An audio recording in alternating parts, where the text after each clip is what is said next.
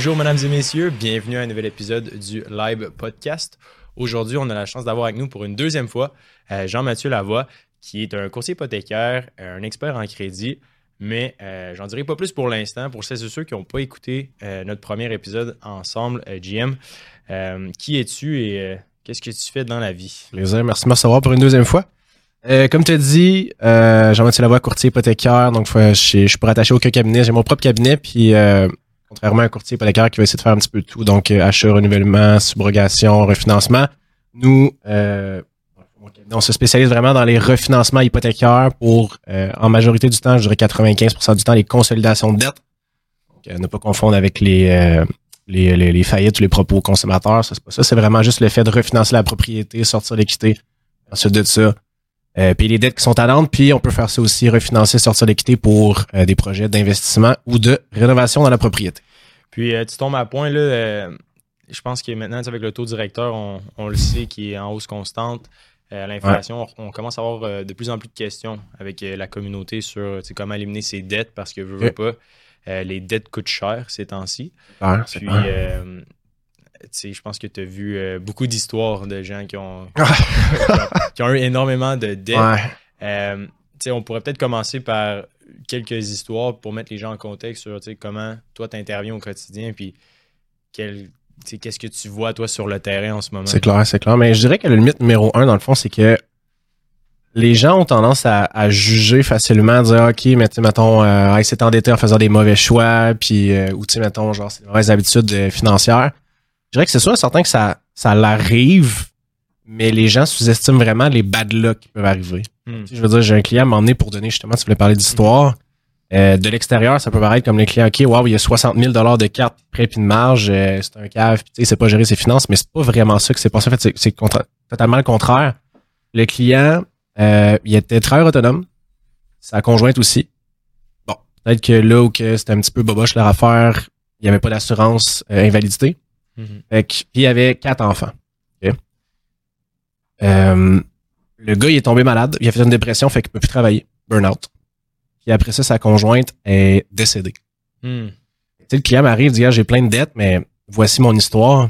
Mais quand on est de l'intérieur, tu sais, quand tu connais l'histoire, c'est vraiment pas des mauvaises habitudes. Fait que je dirais que premièrement, les gens ont tendance à, à vraiment juger vraiment fucking rapidement. Tu sais, la seule chose que je vois, c'est les commentaires souvent, c'est médias sociaux, j'ai quand même une bonne présence. C'est, ah, tu sais, encourage les gens à remettre ça sur l'hypothèque, puis ensuite de ça, se réendetter avec leurs mauvaises habitudes. Premièrement, c'est pas vrai. On donne le plus de conseils possible. Puis deuxièmement, c'est sûr qu'il va y en avoir une petite minorité qui vont se réendetter par la suite. Il y en a, il y en a partout dans tous les domaines. Mm-hmm. Mais c'est vraiment juste pour donner une deuxième chance. Puis dire, regarde, la banque t'a refusé. Il y a peut-être d'autres options. Puis on part de zéro après ça. Ouais, c'est fascinant parce que tu sais, nous, on le voit avec euh, la communauté. Tu sais, c'est certain que les gens qui nous qui écoutent, admettons, le podcast sont intéressés par les finances personnelles, mais il y en a plein là, dans lesquels justement ils veulent euh, se sortir des dettes. Euh, c'est quoi un peu les, stratégies pour le faire? Bon, ben, clairement, il y a, la stratégie que tu emploies. Euh, c'est quoi les, best practices ou comment faire? La personne a quelques dettes puis elle aimerait ça les éliminer parce qu'elle voit le taux d'intérêt de son prêt personnel faire juste comme ligne droite vers le haut. C'est sûr qu'il y a comme deux catégories. Dans le fond, il y a vraiment une solution concrète où il y a des bonnes habitudes à prendre. Si tu as un prêt accordé, marge étudiante, puis tu n'es pas propriétaire, mais en même temps, tu pas tant de dette que ça, tu es capable de payer, ben, je te dirais pas d'aller faire une fête, une, une, proposition consommateur, détruire ton crédit pendant sept ans juste à cause que tu as des dettes et tu veux t'en débarrasser. Il faut que ça fasse du sens au final. Mm-hmm. Tu sais, il y, a tout le temps la bonne habitude à prendre de dire, regarde, je vais me faire un budget, je vais couper d'un restaurant, je vais couper des sorties, je vais couper des activités. OK, ça va être plate pour les, mettons, deux, trois prochaines années, mais je sais que dans deux, trois ans, clac, au moins, je fais pas du surplace, je suis capable de payer du capital, pas juste les intérêts reliés à la dette, puis au moins, ben, ça va bien aller dans le futur. Mm-hmm. Euh, si ça, c'est pas possible parce que justement, il est arrivé une bad luck, il y en a trop ou peu importe, ben là, c'est ça, il y a trois, euh, trois solutions.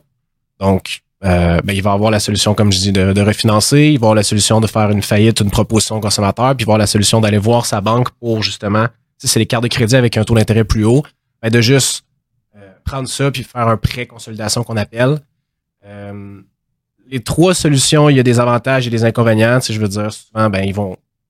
C'est des critères assez spécifiques pour faire un refinancement. Il faut que tu sois propriétaire, il faut que tu aies l'équité, il faut que tu te qualifies, il faut que tu aies une job. Sinon, de l'autre, sinon, si ça, ça fonctionne pas, ben, faillite, il accepte pas mal tout le monde selon moi. C'est sûr que je suis pas syndic, je peux pas communiquer là-dessus, mais Euh, selon moi, il de, de mon expérience, il accepte la plupart, euh, la plupart des gens. Mhm.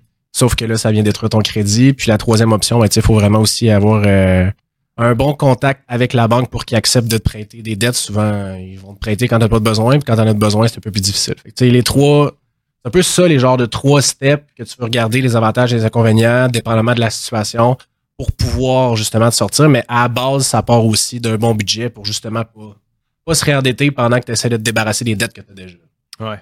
Puis, tu on, on a eu la chance de, de se parler euh, depuis là, le podcast. là, on a développé quand même une, une, une belle relation. Puis, il y a certaines histoires que tu me racontais qui, est, euh, qui est quand même fascinante. Là. Je sais pas si tu peux en, en parler euh, Ouais, de ouais. quelques-unes. Surtout Ben, une des plus grosses euh, ouais, c'est hypothécaires qui On discutait, c'est ça, en fait, quand même assez récemment. C'est sûr que pour la confidentialité, je peux pas dire exactement les chiffres. Je peux pas non plus Mhm. mentionner aucune information sur le client, par respect puis par professionnalisme aussi.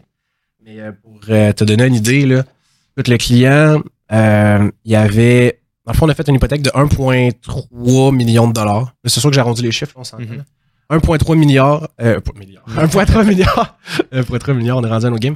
1,3 million euh, qu'on vient de faire. Un taux d'intérêt, je pense c'était genre 7 dans une banque alternative, banque équitable. Mhm. Un client avait une hypothèque de 618 000 plus un prêt hypothécaire privé en deuxième rang à 12% d'intérêt de 400 000 qui payait intérêt seulement là-dessus, fait qu'on faisait juste du surplace. Fallait bien qu'on ait une solution de m'emmener. Plus le client voulait faire, je me rappelle plus si c'était d'autres investissements ou des rénovations dans sa propriété. Il voulait une encaisse d'à peu près un quart de million de dollars à 250 000 sur le top. Hmm. On a fait une hypothèque de 1,2 ou 1,3 million de dollars pour couvrir tout ça. Mais tu sais, c'était vraiment assez intense comme dossier. Je dirais qu'en majorité du temps, les clients n'ont pas 400 000 dollars de dettes comme ça. Là. On tourne à peu près aux alentours des, je dirais, entre 25, 30 jusqu'à 60, 70. Tu sais, quand, on, quand on dépasse le 60 000 dollars de dette rotative, pour les personnes qui ne le savent pas, une dette rotative, c'est une dette qui part de zéro. Puis après ça, tu vas utiliser, tu vas repayer. Tu sais, fait rotate, là, je sais pas le mot. Hein, ça, ça. À rire, là, bon québécois. Absolument. Mais euh, c'est ça. Quand tu commences à dépasser là, le 50, 60, 75, 80, 100 000 piastres de dette, c'est rare que de se faire un petit budget, là, ça va aider. Il faut vraiment prendre action. Mhm. Quand tu dis dette, tu veux dire autre que, que le prix hypothécaire dans ce cas Exact, exact. Théoriquement, un prêt hypothécaire, c'est considéré comme une dette, mais c'est un peu comme un prêt auto. Ça va être beaucoup plus facile quand on rentre dans les critères de l'avoir parce que, d'un, c'est secure, puis deuxièmement, ben, justement, les- il y a des critères à respecter. Mais une fois que c'est fait, c'est sécuritaire, je veux dire, au, au final, c'est un peu cru ce que je veux dire, mais si tu payes pas, tu perds ta maison. Fait que Mhm. les banques vont avoir tendance à considérer ça, oui, comme une dette, mais moins dangereuse que du crédit rotatif. Que, mettons que tu dois 20 000 sur une carte, ben, tu fais une faillite, merci, bonsoir, là. Ouais. Ils perdent de l'argent, là. Puis est-ce qu'il y a un fil conducteur à travers euh, tous ces scénarios-là? Je veux dire, tu as eu des, des centaines de, des centaines de dossiers. Est-ce qu'il y a un fil conducteur pour se rendre à tu sais, 200, 100, 200, 300 dollars de dette? Est-ce que ou c'est vraiment aléatoire? Puis est-ce que tu, tu trouves un pattern à travers tous les dossiers que tu sais, comment les gens font pour se rendre là? Ou c'est vraiment un concours de circonstances à toutes les fois? Je dirais qu'il y a un- au minimum un 50% que c'est un concours de circonstances. Comme j'ai dit, c'est des bad luck, Mhm. peut arriver, il y a des burn-out, il y a des décès, il y a des maladies, il y a, tu sais, où il y a justement, encore une fois, plein de petites circonstances qui font que, OK, ben là, j'ai eu mon char, j'ai eu, je veux aider mon fils à payer ses études, j'ai tel Mhm. bill à payer, telle affaire, telle affaire. Fait que là, au final, oups, OK, on se ramasse avec un 15 000. Honnêtement, surtout avec l'inflation, ça peut arriver vite. La vie coûte de- extrêmement, extrêmement cher. De toute façon, tu travailles les finances, tu le sais autant que moi. Mhm. Euh, fait que ça, c'est un bon 50% contrairement, comme je disais au début du podcast, qu'est-ce que le monde peut penser que c'est juste des caves, que tout le monde est des caves, tout le monde s'endette, c'est vraiment pas ça. Mhm. Mais il y a un autre côté aussi que je peux voir que c'est des, des, des mauvaises décisions. Pas nécessairement habitude, parce que pour être 100% franc, encore une fois, contrairement à ce que le monde pense, des gens qui ont une habitude à s'endetter, qu'ils savent, qui continuent, après, il y en a pas tant que ça. OK. Parce que, tu sais, au départ, faut pas oublier que, peut-être, mais ça, c'est mon expérience personnelle à Mhm, travers un mhm. courtier hypothécaire, à travers une hypothèque. Tu sais, si une maison, pour venir me voir, il faut que tu aies de l'équité. Fait qu'il faut que ça fasse longtemps que tu as eu ta maison. Faut que tu l'aies acheté. Donc, tu as une, une intelligence, assez- tu es assez intelligent pour avoir récupéré les documents, parlé à un courtier immobilier, tu as fait des offres d'achat, tu as négocié un prix, tu as gardé ta maison, tu as fait tes paiements, tu as été assez discipliné, tu as payé tes taxes municipales, taxes scolaires, parce que si tu payes pas, tu sais, ils vont prendre ta maison. Fait que ça, ça peut être un peu, les résultats de ce que je dis, de mon expérience, peuvent être floutés justement parce que je fais affaire beaucoup avec des Mhm. propriétaires. Mais vraiment, de mon expérience, des gens propriétaires qui décident activement de s'endetter en faisant des, mauvais- des mauvaises dépenses, puis après ça, de repayer avec la maison, puis après ça, consciemment, le refaire, puis le refaire. Il y en a beaucoup moins que les gens pensent. Ouais. Non, c'est euh, surprenant. Puis, il y a toujours la fameuse statistique du taux d'épargne moyen des Canadiens qui est, qui est de 2% 2-3 Ouais, ça, c'est ça. C'est ça, ça c'est un, un autre truc, mais en même temps, c'est certain que quand tu as, un gros mode de vie et que tu n'as pas les revenus pour accompagner ça, ben, tu peux te ramener rapidement dans cette situation-là. Puis, euh, bon, clairement, à ton, ton jeune âge, au milieu de la vingtaine, tu as quand même lancé ton propre cabinet. Yes. Euh, de- Ouais, il y en a quand même très peu, là, des, des gens euh, aussi jeunes qui partent leur propre cabinet. C'est sûr. Est-ce que tu peux expliquer juste euh, parce que je pense que ta carrière entrepreneuriale est quand même euh, tu sais, vraiment intéressante. Puis il y a beaucoup de gens qui écoutent le podcast qui aimeraient euh, ultimement se lancer ou acquérir euh, une PME. tu sais. Puis je pense que tu as un parcours quand même riche d'expérience. Euh, comment, ben, pour commencer, c'est quoi la différence entre un courtier hypothécaire classique puis tu sais, toi avec ton propre cabinet versus tu sais, Planiprêt, par exemple, ou les, les autres trucs comme ça? J'ai pas de statistiques exactes, mais tu sais, mettons, en majorité du temps, majorité, majorité du temps, la première question que je me fais demander, c'est Ah, t'es courtier hypothécaire, cool, t'es pour quelle bannière? Ça, ça me dit que c'est la- Ouais, une grande, grande, grande majorité des, euh, des courtiers hypothécaires qui vont, euh, qui vont être dans une bannière. La raison est simple, c'est quand tu commences, il faut que tu le sois. Tu sois rattaché à un cabinet, tu peux pas être indépendant tout de suite. En fait, je suis en train de dire ça, mais peut-être que ça va changer avec l'OMF. En tout cas, quand j'ai, quand j'ai, quand j'ai starté avec l'OACQ, c'était comme ça. Ok. Euh, fait la question, c'était quoi exactement? mais, mais juste la différence, fait que, tu sais, toi, tu es indépendant, fait que tu Ouais. représentes pas nécessairement aucune bannière que. Exact, c'est ça. Donc, dans le fond, moi, j'ai mes propres accréditations. Donc, c'est ça. Je passe pas par Multiprêt, Planiprêt, Dominion ou peu importe, les architectes hypothécaires pour. Peu importe. Donc, je passe pas par une autre bannière pour avoir mes accréditations pour soumettre mes dossiers directement aux banques. Donc, moi, je soumets. Les banques me connaissent. Euh, on fait beaucoup affaire avec les, les dettes, donc les, euh, les prêteurs alternatifs, malgré qu'on ait des accréditations aussi avec les prêteurs A. Là. Mais euh, c'est ça. Donc, les accréditations sont au nom de Jean-Mathieu Lavoie, en fait, de, de ma compagnie. Puis c'est vraiment ça. C'est un cabinet. Donc, c'est comme un peu la différence entre euh, acheter une franchise de Subway puis tout le temps d'avoir une redevance. C'est sûr que tu pars avec un Mhm. head. Mais euh, la différence entre ça puis de se partir un magasin de sandwich, il faut que tu le fasses de A à Z, mais après ça, c'est à toi total. C'est une, bonne analogie. Puis, euh, tu sais, l'univers du courtage hypothécaire, je pense que il y en a quand même plusieurs que ça intéresse. Je trouve que, surtout dernièrement, là, il y a eu des, un bon trend, surtout, tu sais, mettons, avec Pierre. Il recharge les cœurs. cœur, Ouais, ouais, ouais, exact. ouais, ouais. tu sais, je pense que ça a donné envie à beaucoup de jeunes de devenir courtier hypothécaire. Ouais, ouais, ouais. Euh, bon, clairement, là, en ce moment, de- de- des opérations, tu sais, ça, ça croît rapidement. Vous commencez à engager euh, de plus en plus de personnel. Tu sais, les gens qui veulent se lancer dans cet univers-là, c'est- quoi un peu les, les conseils ou tu sais, ton expérience que tu Pour devenir partager? Ouais. Mais c'est sûr, certain qu'il faut que tu aimes parler avec le monde. Mhm. faut que tu t'exprimes. Tu sais, c'est- au début, pour acquérir des, des clients, c'est un petit peu malheureusement une game de paraître parce que euh, les clients ont tendance à être euh, méfiants. Puis ça, c'est totalement comprenable parce que tu sais, c'est souvent leur plus grand investissement à vie. Ça va l'être pour le reste de leur vie. L'achat d'une maison. C'est ça, exact. L'achat de maison, le refinancement, tout ça, c'est leur bien, c'est là où ils vivent. Tu sais, c'est pas juste un- on, on parle pas de, de, de, de, de, quelque chose qui est extérieur. Ils vivent dans la maison, sont là, sont, tu sais, c'est émotionnel aussi. Fait que je dirais qu'il faut bien paraître, il faut bien s'exprimer, il faut avoir une bonne connaissance, un peu dans tout. Mhm. Euh, c'est sûr que dans mon domaine, c'est un peu plus émotionnel dans le sens que, bon, on veut pas perdre la maison, c'est des dettes, on parle de chiffres, on parle de finances.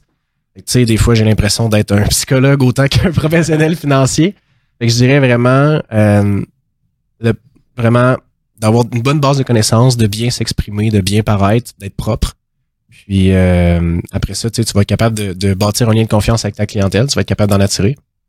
Puis c'est important aussi de garder une tête ses épaules, d'être focus, parce que je connais quand même beaucoup de courtiers qui ont beaucoup de talent, Mhm. mais malheureusement, ils déraillent à gauche puis à droite pour n'importe quelle raison. Puis ça, ça fait qu'ils sont pas capables d'autant scaler, autant performer que les autres. Puis il y avait un- une statistique sur, euh, par rapport aux courtiers immobiliers, là, euh, comme 90% des courtiers immobiliers faisaient en, en moyenne euh, 50 ou 60 000 de salaire, puis le 10% faisait comme. Il y avait comme un gros Ouais. écart. Ouais. Est-ce que en tant que courtier hypothécaire, les salaires, ça ressemble à quoi? Puis, euh, tu sais, c'est- c'est quoi la moyenne euh, selon toi, tu sais, des. J'ai pas de chiffre de moyenne, mais c'est- de- tu sais, tiens-moi pas rigueur de qu'est-ce que je tiens pas rigueur de qu'est-ce que je vais dire. Il me semble que j'ai 40 000 en tête pour le salaire d'un courtier hypothécaire moyen lambda, tu sais, mettons, qui, qui performe pas à la PC Joli Cœur, mais tu sais, qui, qui est correct, mettons, je dirais genre de 40 avant dépense. C'est quand même pas mal moins qu'on pense. La, la majorité des courtiers vont se faire payer par une commission de banque. Euh, fait que c'est pas tant que ça. Euh, mais c'est sûr, certain, quand tu es un courtier performant, comme tu avais dit, courtier immobilier, euh, pour, pour un courtier par ça peut aller de 4, 5, 600 jusqu'à même un million. Là. Mhm. Puis euh, PC Jolicoeur, il gagne combien de salaire? à peu près. Euh, ben, tu sais, on peut faire le calcul, je dirais pas de chiffre, mais en moyenne, on va être payé, mettons, de 0.6 à 0.8, dépendamment du terme, du volume. S'il a fait 180 millions, 170, 160, je suis pas tant que ça, là, mais on peut faire le calcul assez facilement. C'est sûr qu'après ça, il me semble que vu qu'il est avec Multiprêt, il y a une petite redevance. Je sais pas c'est comment avec eux. Habituellement, c'est un genre de 0.2 ou 0.25. Fait que ça réduit quand même de pas mal.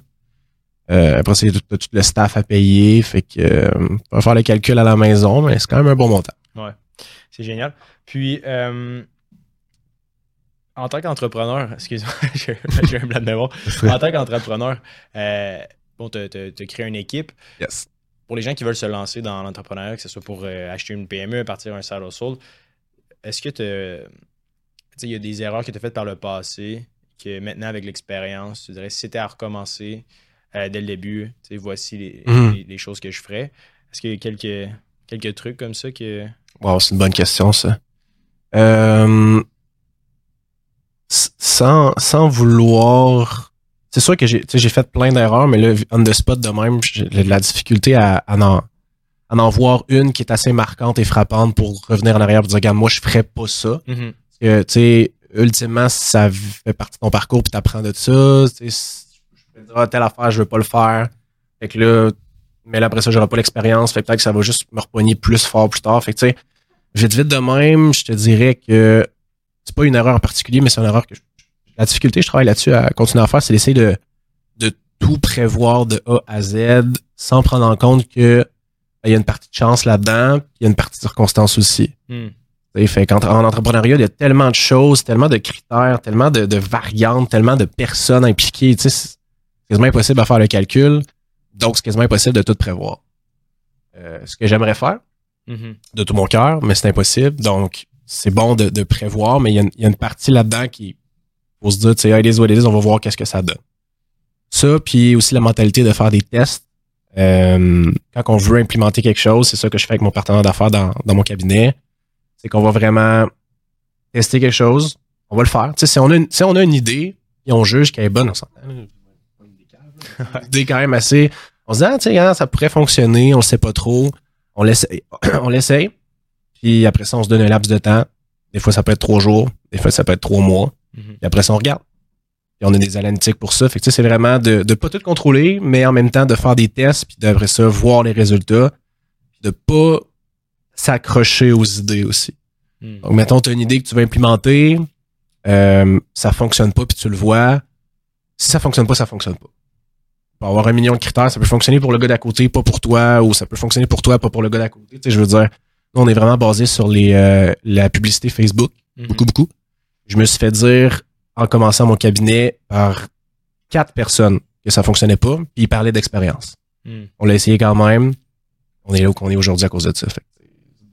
Des fois, d'écouter le conseil des autres, c'est comme un peu un couteau double tranchant. Là. Ouais, c'est quand même fascinant. Il souvent, on entend tu sais, avec des gens avec beaucoup d'expérience, fais pas ça, puis on, on est jeune, puis on, est, on va le faire, par- on va l'essayer. Ouais. Moi, je vais Puis bon, ok, souvent ça marchera pas, mais quand ça marche, tu sais, ouais c'est un peu euh, contradictoire. Comme je disais, tu sais, c'est comme il y a t'as, tellement de variables, t'as tellement de, de, de personnes impliquées, de choses qui bougent partout.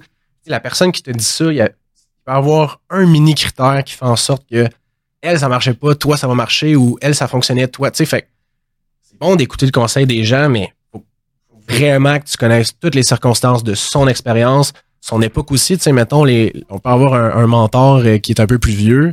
Et lui, s'il a bâti sa business, sa business dans les années 2000, excuse-moi, mais ses conseils, là, de lui, quand il a commencé, c'est vraiment différent des nôtres, là, Mhm. de, de nos circonstances. Fait que, il y a beaucoup de choses à prendre en compte, là, je dirais. Ouais. Puis euh, d'un point de vue euh, tu sais, de, de profil, là, tu sais, est-ce que, d'après toi, est-ce que tout le monde peut se lancer en entrepreneur et avoir du succès en affaires? Non. Ou c'est une certaine personnalité? Je dirais qu'il y a deux réponses à ça. La réponse numéro une que j'ai tendance à me dire dans ma vie personnelle, c'est toute personne qui est obligée à faire quelque chose va trouver un moyen de le faire. Donc, mettons quelqu'un qui dit, moi, je suis pas capable de courir, puis tu sais, j'ai la difficulté à courir. OK, fair enough, mais si je te mets deux chiens qui essaient de te manger en arrière, ça se peut que tu cours un peu plus vite que d'habitude. Ouais. Que quand on se lance, souvent, ben, quand t'as pas le choix de faire de quoi, t'essaies- quand t'as vraiment pas le choix de faire de quoi, tu veux vraiment le faire, souvent tu trouves des solutions. Peu Mhm. importe si t'es disposé à faire ça ou non. Mais il y a l'autre partie de moi qui dit aussi, tu sais, avec le, le stress que j'ai vécu en, en startant l'entreprise, tu sais, je veux dire, je mentirais pas à personne en disant que ah, c'était tout de suite tout beau, tout rose. Il y a genre six mois que j'ai pas dormi, là, on s'entend, là. C'est fou, hein. Ouais, c'est clair. C'est un stress que il y a des gens qui sont prédisposés à être capables de, de gérer ça, puis d'autres un peu moins. Euh, fait que je dirais avec le stress de l'entrepreneuriat, oui, si t'as pas le choix de faire de quoi, mais après ça, tu sais, si t'as pas le choix de faire de quoi, tu vas t'organiser pour le faire. Ça se peut que tu rushes un peu plus que le gars d'à côté si t'as des difficultés à gérer, mettons, ton stress. Après ça, as-tu des difficultés à gérer des employés? Parce que m'emmener, si tu veux scaler, t'en as, besoin d'avoir le toucher humain. Mhm. Après ça, as-tu la difficulté à gérer ton horaire? Parce que t'as 100 millions d'affaires à faire dans une journée, il faut que t'en, t'en as 150 que tu peux faire. Mhm. Choisis comme il faut. Après ça, tu délègues. Et tu sais, il y a comme, d'un côté, si t'as pas le choix, oui, tout le monde va réussir, mais de l'autre côté, à la façon qu'ils vont réussir, puis combien ils vont être capables de scaler, va dépendre aussi du type de personnalité, selon moi. Ouais, puis c'est vraiment le- l'espèce de logistique de- d'être en mesure de se dupliquer. J'ai l'impression que c'est une art en soi, puis c'est difficile, là, mais C'est tough. au bout du compte, ça a quand même euh, énormément de pouvoir. là. Mhm. Puis, tu sais, est-ce qu'il y a des. Bon, les coursiers hypothécaires, est-ce qu'il y a des. euh, tu sais, c'est quoi l'avenir un peu dans, dans cet univers-là? Tu sais, on- Est-ce que selon toi, il va y avoir de plus en plus de cabinets indépendants ou ça va être vraiment euh, tu sais, les grosses bannières qui vont vraiment comme Bonne aller question. chercher tout le. Bonne question. Ça, une bonne question, ça aussi. Euh, pas tant de réponses, mais si j'avais à, à guesser, je dirais que potentiellement. Bonne question pour elle. Je dirais que potentiellement, les bannières vont continuer de grossir, mais à un moment donné, les gens vont se rendre compte qu'ils sont capables de le faire eux-mêmes. Ah ouais? Fait qu'après ça, tu sais, je veux dire, à un moment donné, si tu performes, la banque, le BDM, tu sais, je veux dire, t'as, t'as un contact direct. T'as même plus besoin de passer avec ta bannière. C'est vraiment juste pour dire que t'es encore avec cette bannière-là. Mhm. OK, ça t'apporte plus de paperasse, pas mal. Encore une fois, comme on disait tantôt, t'as juste à déléguer ça à quelqu'un. Mhm. Fait une fois que tu es capable de déléguer, une fois que tu performes, tu le contact toi-même, aller chercher ton accréditation, c'est vraiment moins compliqué qu'on peut penser. C'est sûr qu'après ça, il faut que tu respectes euh, les volumes de chaque banque. Faut que, il un- faut que ça soit mis en place d'une bonne manière. Mhm. Mais je pense que pense qu'à un moment donné, ils vont plus de cabinets indépendants. C'est comme là, mettons, des courtiers immobiliers, il y en a de plus en plus d'indépendants, même qu'on voit avec du proprio. Ouais. Le monde- je veux dire, ça, la business évolue tout le temps, c'est normal, Ouais. dans tous les domaines. Nous, on le voit aussi avec euh, l'investissement en bourse, un peu la même chose. J'ai l'impression que oui, il y a une démocratisation à travers le, le- le podcast qu'on fait puis ce que les autres font. Mais aussi, tu aussi, maintenant, tu t'investis par toi-même. Ouais. Puis euh, j'ai l'impression que tout ça, cette espèce de je peux le faire par moi-même, j'ai l'impression que c'est quand même un mouvement fort qui est. de Ben oui, parce de que les gens sont plus éduqués. Ouais. En fait, c'est assez simple comme, comme euh, thought process. J'ai pas le mot en français, là, mais euh, de, processus, processus de pensée. Charlotte 301. Ouais. Fait que, tu sais, c'est sûr, si l'accès à l'information est plus facile, à travers les, euh, les, les iPads, les iPhones, les, toutes les affaires, les médias sociaux, ben, je veux pas les gens, ils vont être capables de s'informer plus, donc ils vont être, ils vont avoir des plus de connaissances générales, un petit peu plus d'intelligence, donc ils vont être capables, je veux pas, de le faire eux-mêmes. Mhm. Versus dans le temps, tu sais, que tu regardes la télévision pour savoir, tu sais, ça marche, tu sais, Mhm. c'est plus difficile là, de le faire par toi-même. Surtout que là, il y a de plus en plus d'applications, pour pas les nommer. Tu es capable de faire ça toi-même. Fait que, oui, je pense qu'il y a un bon euh, un bon mouvement de je suis capable de le faire par moi-même aussi. Ça veut pas dire que ça va prendre la place des professionnels parce que dans certaines circonstances, t'as pas le choix, mais il y a un bon mouvement de ça, je dirais, ouais. Puis avec les conditions économiques actuelles, là, euh, bon, l'inflation, euh, on en a parlé brièvement en début d'épisode. Euh, toi, est-ce que, tu sais, c'est- pas nécessairement, est-ce que, pas ça t'affecte toi personnellement, mais comment tu vois ça par rapport à ta business puis le, le- la société en général? C'est quoi ton sentiment par rapport à ça? Évidemment, il y a, bon, le coût de la vie augmente, c'est clair, net et précis, mais selon toi, est-ce que tu penses que ça va avoir un impact sur euh, la façon dont les gens consomment? Est-ce que les gens vont réduire la consommation ou au contraire, les gens vont continuer à s'endetter ultimement sans nécessairement être C'est- conscients de ça? Je je suis pas sûr de comprendre la question. Tu peux-tu la répéter? Ouais. Est-ce que tu penses que, plus simplement dit, est-ce que tu vois les habitudes de consommation changer chez tes clients? Ou pas, vu les conditions économiques? Euh, ouais, c'est sûr qu'ils sont plus. Oui, la réponse simple, c'est oui. C'est sûr, certain que les gens, il faut qu'ils s'adaptent. Mhm. faut que ça adapte à la situation. Tu sais, encore une fois, comme je dis, la plupart des gens sont capables de faire un budget quand même assez simple. Pas besoin d'avoir un CPA à côté de toi pour le faire. J'ai tant d'argent qui rentre, après taxes, c'est combien, après toutes mes dépenses, c'est combien? Bon, ben, il reste 150 pièces à la fin du mois, je peux pas me payer deux restos à, à 200. là, tu sais, je vais être dans le rouge. Fait que c'est sûr que les gens s'adaptent. En même temps, comme je disais tantôt, il y a une partie imprévue, Mhm. il y a une partie pas le choix. Hein, Si tu gagnes 100 000 par année, mais tes dépenses ça en coûte 105, puis c'est pas des dépenses. Là, je donnais l'exemple qui est absurde, là, mais tu sais, Ouais. mettons, euh, je donne un autre exemple, tu sais, si deux, euh, deux, deux salariés euh, qui gagnent euh, 40 chaque, puis vous en avez pour euh, 79 de dépenses, euh, c'est assez serré, là, même si t'as pas le choix. là. Mhm. Absolument, absolument. Merci euh, infiniment, euh, Jean-Mathieu, d'être venu sur euh, le podcast. En terminant, est-ce qu'il y a des euh, choses, conseils, paroles que tu voudrais mentionner avant qu'on termine l'épisode? Euh, non, non, non, pas de conseils. Euh, J'ai-tu donné de plugger mes médias sociaux? Je pense Ben oui, ben oui. Attends, ouais, ok. On va faire ça. Shameless plug. On va, mettre, on va mettre les notes, tu peux les, les mentionner, puis on va mettre les notes nice. nice. et les sites web Dans le c'est euh, médias sociaux, Facebook, Instagram, TikTok, euh, at zéro dette, donc euh, ou euh, Jean-Mathieu Lava, courtier hypothécaire, euh, partout on fait des posts pas mal à chaque jour. Fait que si jamais, si jamais ça vous intéresse au niveau des sur les finances personnelles, mais plus au niveau des dettes, puis si jamais vous voulez discuter avec moi, vous pouvez, vous pouvez prendre rendez-vous sur mon site web jean-mathieu-lavoie.ca. Absolument. Merci infiniment pour ton temps. Ben, merci de la réception, c'est très gentil. Puis tout le monde qui nous écoute, on se dit à la semaine prochaine.